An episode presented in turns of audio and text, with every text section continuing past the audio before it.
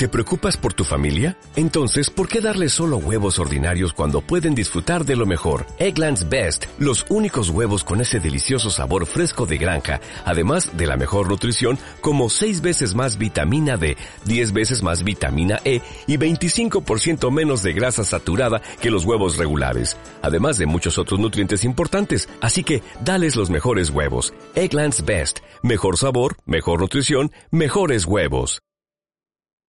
Capítulo 10. El caballero venido de la India. Esas peregrinaciones nocturnas de Ermengarda y Loti al altillo eran muy peligrosas. No podían tener la absoluta seguridad de no encontrarse con la señorita Amelia recorriendo los dormitorios. Tampoco podían tener la seguridad de que Sara se encontrase en su cuarto. Por consiguiente, las visitas no eran frecuentes. Sara no tenía con quién conversar. Su vida fue muy solitaria y más solitaria aún cuando estaba trabajando abajo que cuando se retiraba al altillo a descansar. No podía hablar con nadie. Se pasaba el día yendo y viniendo, cumpliendo con los mandados, y cuando salía para hacer los encargos, su figurita endeble corría por esas calles de Dios con un cesto al brazo, sujetándose el sombrero para que el viento no se lo llevara y con los pies mojados cuando llovía. En los tiempos en que era una princesa, la gente se volvía para admirarla, pero ahora ya nadie reparaba en ella. Había crecido bastante y sus vestidos eran todavía los mismos. Sabía que se veía un tanto rara. Cuando al anochecer pasaba por alguna casa cuyo interior estaba ya con luz encendida, solía lanzar una mirada a las habitaciones confortables y se entretenía imaginando cosas acerca de los moradores que veía sentados alrededor de la mesa o delante del estufa. Nunca dejaba de mirar hacia adentro cuando los postigos aún se encontraban abiertos. En la manzana donde se encontraba el colegio de la señorita Michin, vivían varias familias con quienes Sara había establecido cierta relación a su modo. La que tenía más simpatía la llamaba la familia grande, no porque sus miembros fueran de gran tamaño, sino porque era numerosa. Ocho chicos había en la familia grande, además de una mamá rolliza y rosada, un papá corpulento y vigoroso, una abuela igualmente fuerte y saludable, además de cierto número de sirvientes. Los ocho pequeñuelos siempre estaban ocupados en algo. Iban de paseo en sus cochecitos para niños o a pie, y siempre acompañados de la niñera y a veces también salían todos en coche con su mamá. Al anochecer, cuando volvía el padre, todos volaban a la puerta para ser el primero en besarlo, y después bailaban a su alrededor. Le quitaban el sombrero y le hurgaban en los bolsillos para ver si traía caramelos, o si no, jugaban en el cuarto de niños, mirando por las ventanas, empujándose y riéndose. Siempre se entretenían en cosas y juegos llenos de alegría. Sara los quería a todos y había dado nombres ribombantes a cada uno, nombres románticos sacados de los libros. Cuando no los indicaba como la familia grande, solía llamarlos los Montmorency. La niña más pequeña y gordita era Etelberta Beauchamp Montmorency. La que seguía a ella era Violeta Cholmondelli Montmorency. Al chiquillo que acababa de dar los primeros pasos lo llamaba Sidney Cecil Vivian Montmorency, o más largo aún, Lilian Evangelina Maud Mariana, Rosalina Gladys, Guy Clarence, Verónica Eustacia y Claudio Harold Héctor. Una tarde ocurrió algo muy gracioso, aunque en cierto sentido no tenía nada de agradable.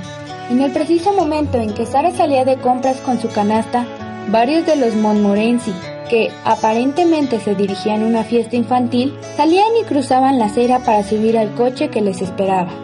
Verónica Eustacia y Rosalinda Gladys, vestidas de blanco con una banda de color, acababan de subir, y Guy Clarence, el de unos cinco años, le seguía. Era un chiquillo tan bonito, con sus mejillas rosadas y ojos azules, y una preciosa cabeza con rizos. Sara olvidó todo, la cesta que llevaba, su ropa raída, todo, y se quedó contemplándolos. Era la época de Navidad y los niños habían estado escuchando cuentos de niños huérfanos, sin padre ni madre que les llevaran regalos o los llevaran a pasear, niños que sufrían hambre y frío y que siempre iban vestidos con ropa raída. En aquellas historias los niños ricos de alma caritativa les daban limosna, regalos costosos y abundante comida. El niño al que Sara llamaba Guy Clarence abrigaba el ardiente deseo de encontrarse con una niña pobre, para darle una moneda de seis peniques que le habían regalado hacía tiempo. Al cruzarse con Sara, Guy Clarence creyó que la niña debía tener hambre, quizá no había comido desde hacía rato, y decidió que le daría una moneda. El niño ignoraba que ella lo miraba, no por hambre, sino por el anhelo de cariño y alegría, de esa cálida y dichosa vida de hogar y por el deseo de echarle los brazos al cuello y besarle. Él solo veía esos grandes ojos en aquel semblante mustio, las piernas delgadas, el cesto y la ropa raída. Metió la mano en su bolsillo y, sacando la moneda, se encaminó hacia ella con afecto. Oh, pobre niñita, dijo, aquí tienes una pieza de seis peniques, te la regalo. Sara se asombró, pero al punto advirtió que debía parecerle exactamente como tantos otros niños que ella misma llegó a conocer en tiempos mejores, que se detenían en la acera para admirarla cuando ella bajaba de su coche, y cuántas veces había dado algunas monedas. Le subió el color a la cara, palideciendo después, mas resuelta a no aceptar la dadiva. Oh no, objetó. Oh no, gracias. No debo aceptarlo, de veras. Su voz no tenía ni el tono ni el vocabulario de una niña de la calle, y sus modales eran propios de una persona educada.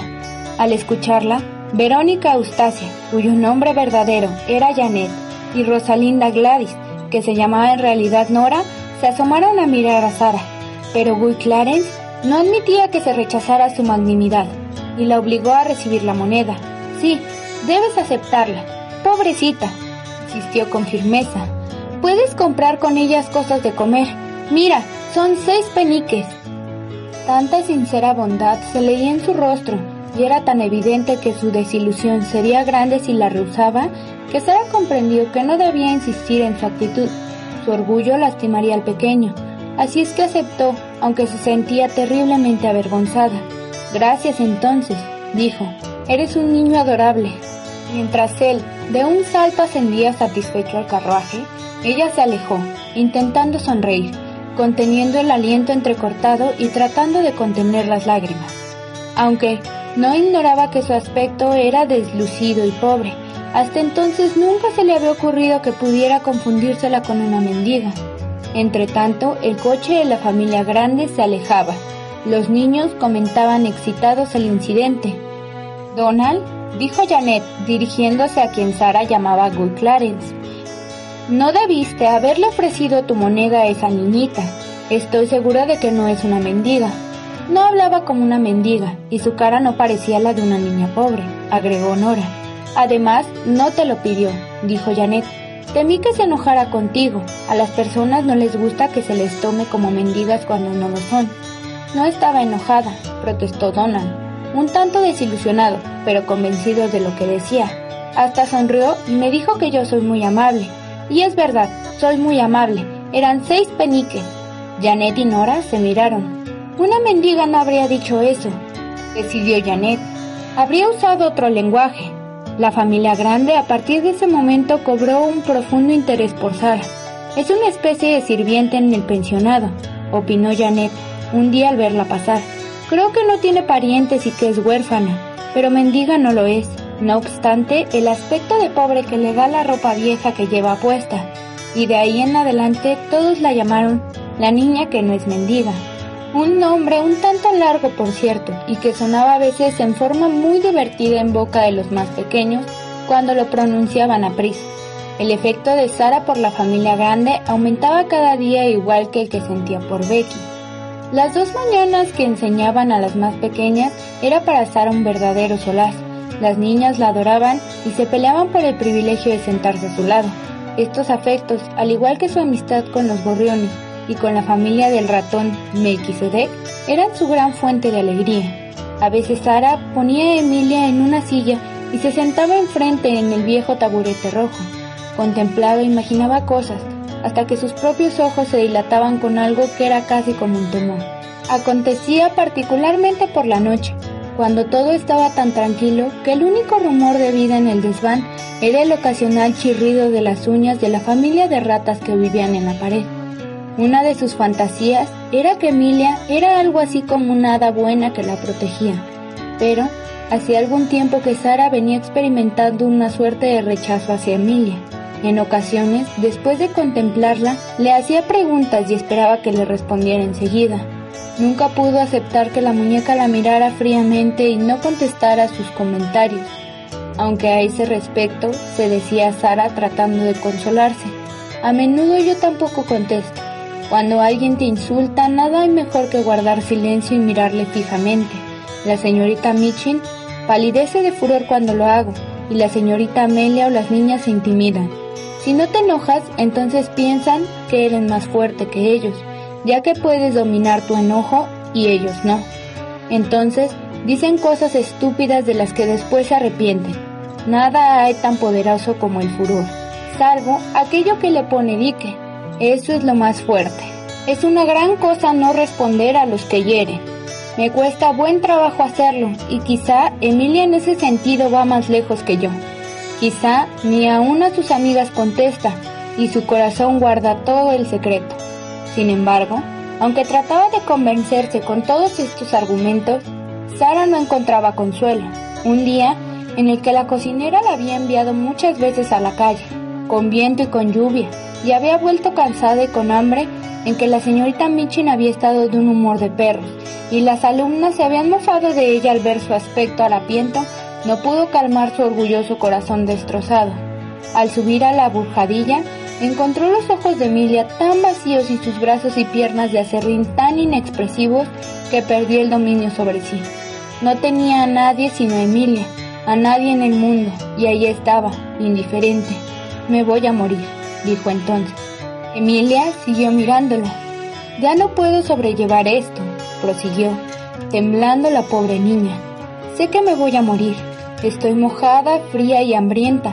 Caminé cuadras y cuadras en el curso del día y no hicieron sino reprenderme desde la mañana hasta la noche. Y porque no pude conseguir lo último que la cocinera me mandó a buscar, no quisieron darme comida. Y unos hombres se rieron porque mis zapatos están tan deshechos que me resbalaba con el lodo. Ahora estoy toda embarrada y se rieron. ¿Me oyes, Emilia? Posó los ojos en aquellos otros de vidrio que lucían en la cara impávida, y un repentino acceso de furor hizo presa en ella. De un puñetazo sacó a Emilia de su silla y estalló en un llanto desesperado. Sara jamás lloraba. No eres más que una muñeca, dijo. Nada más que eso. Una muñeca, una muñeca. No te importa nada, estás llena de acerrín y no tienes corazón. Nada podría hacerte sentir, eres una simple muñeca. Emilia yacía en el sueño con las rodillas dobladas sobre la cabeza y una raspadura en la punta de la nariz, pero calmada y digna. Sara escondió la cara entre los brazos. Las ratas en la pared empezaron a pelear y morderse y a chillar. Melquisedec castigaba a algún miembro de la familia. Los sollozos de Sara se fueron calmando. Era tan impropio de ella un estallido así que estaba sorprendida de sí misma. Al cabo de un rato levantó la cabeza y miró a Emilia, que parecía atisbarla de lado, con un asomo de bondad y simpatía. Sara se inclinó a recogerla, llena de remordimiento. Llegó aún a esbozar una sonrisa. No puedes evitar ser una muñeca, dijo con un suspiro de resignación.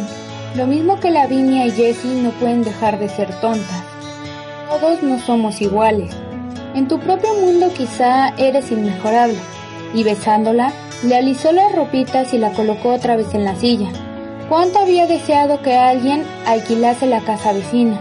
Estando tan cerca podría asomarse a la ventana de su altillo y tal vez encontrar una cara amistosa en la ventana contigua.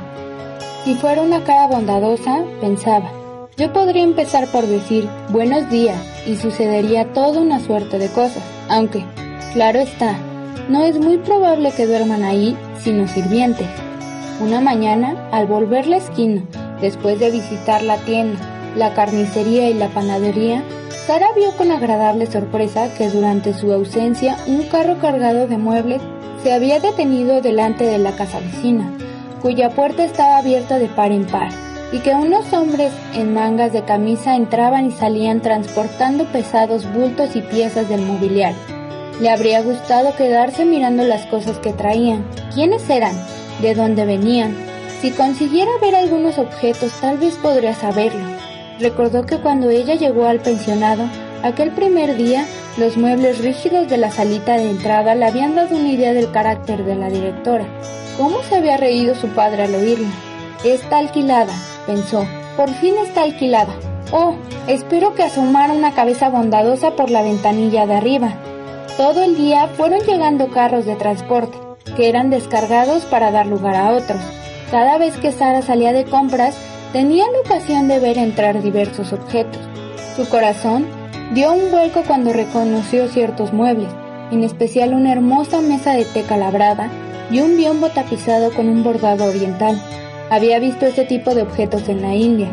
La misma señorita Michin le había arrebatado un pequeño escritorio de teca, regalo de su padre. De los canastos sacaron magníficos tapices y ornamentos, muchos cuadros y libros en cantidad como para una biblioteca. Entre otras cosas, había un soberbio Buda en un espléndido santuario. Alguien de la familia debe haber visitado la India, pensó Sara, y se han acostumbrado a las cosas de allá. ¡Cuánto me alegro! Ya siento como si fuéramos amigos, aunque por la ventanita del desván no se asome jamás una cabeza. Cuando esa tarde el lechero llamó a la puerta, que debía atender Sara porque no había tarea que no se le endosara, presenció algo que aumentó aún más el interés. Aquel hombre tan guapo que era, el jefe de la gran familia, cruzó la calle con aire familiar y entró a la casa recién alquilada. Subió los escalones de acceso como si fuese su casa. Permaneció adentro largo rato y varias veces se asomó a dar indicaciones a los trabajadores, como que poseía autoridad para manejar esos asuntos. Era evidente que estaban vinculados con los nuevos vecinos. Si los nuevos inquilinos tienen chicos, especulaba Sara, los de la familia grande vendrán seguramente a jugar con ellos. Y quién sabe si subieran a la burjadilla por curiosidad. A la noche, concluidos sus quehaceres, Becky entró a ver a su compañera de prisión y a darle noticias. Es un caballero hindú el que viene a vivir al lado, señorita, manifestó. No sé si es negro o no, pero es hindú. Es muy rico y se encuentra enfermo. Y el señor de la familia grande es su abogado. Tiene también un criado llamado Ramda, Parece que ha pasado muchas peripecias y por eso ha perdido la salud y no anda muy bien de la cabeza. Es pagano, adora ídolos de piedra y madera. Yo vi un ídolo que llevaban adentro. Sara se rió de buena gana de la ocurrencia. No creo que adore ídolos, advirtió Sara. Muchas personas los tienen solo para admirarlos como objetos de decoración, porque son interesantes. Mi papá tenía uno muy hermoso y no por eso era pagano. No lo adoraba, te lo aseguro pero Becky prefería inclinarse a creer que el nuevo vecino era un pagano. Sonaba mucho más romántico que un caballero como los demás, de los que van a la iglesia con un libro de misa. Se sentó y charlaron largamente aquella noche, sobre cuál sería su apariencia y cómo sería su esposa, si es que la tenía, y sus niños, en caso de haberlos. Sara se rió interiormente al notar que Becky no podía dejar de desear que fueran todos negros, que llevaran turbantes, y sobre todo que como el padre, fueran paganos. Nunca he tenido paganos por vecinos, señorita, decía. Me gustaría mucho observar qué costumbres tienen. Pasaron varias semanas antes de que pudieran satisfacer su curiosidad. Se reveló entonces que el nuevo inquilino no tenía esposa ni hijos. Era un hombre solitario sin familia, destruido por la mala salud y las perturbaciones mentales. Un día llegó un coche que hizo alto delante de la puerta. Cuando el lacayo bajó del presente y abrió la portezuela, el primero que bajó fue el padre de la gran familia. Detrás de él descendió una enfermera de uniforme y luego dos criados acompañaron al dueño, un hombre de rostro huraño y demacrado, con su cuerpo esquelético envuelto en pieles. Le ayudaron a subir los escalones de acceso a la casa, y el padre de la familia grande entró con él, demostrando estar preocupado. Poco después llegó un carruaje con un médico que entró visiblemente preocupado. Sara, en la casa de al lado hay un hombre amarillo, comentó Loti con voz baja durante la clase de francés siguiente. ¿Será de China? El libro de geografía dice que los chinos son amarillos. No es chino, Loti, respondió Sara, pero está muy enfermo. Continúa tu lección. Este fue el comienzo de la historia del caballero venido de la India. Every day we rise, challenging ourselves to work for what we believe in. At U.S. Border Patrol, protecting our borders is more than a job, it's a calling. Agents answer the call, working together to keep our country and communities safe. If you're ready for a new mission, join U.S. Border Patrol and go beyond. Learn more at cbp.gov/careers.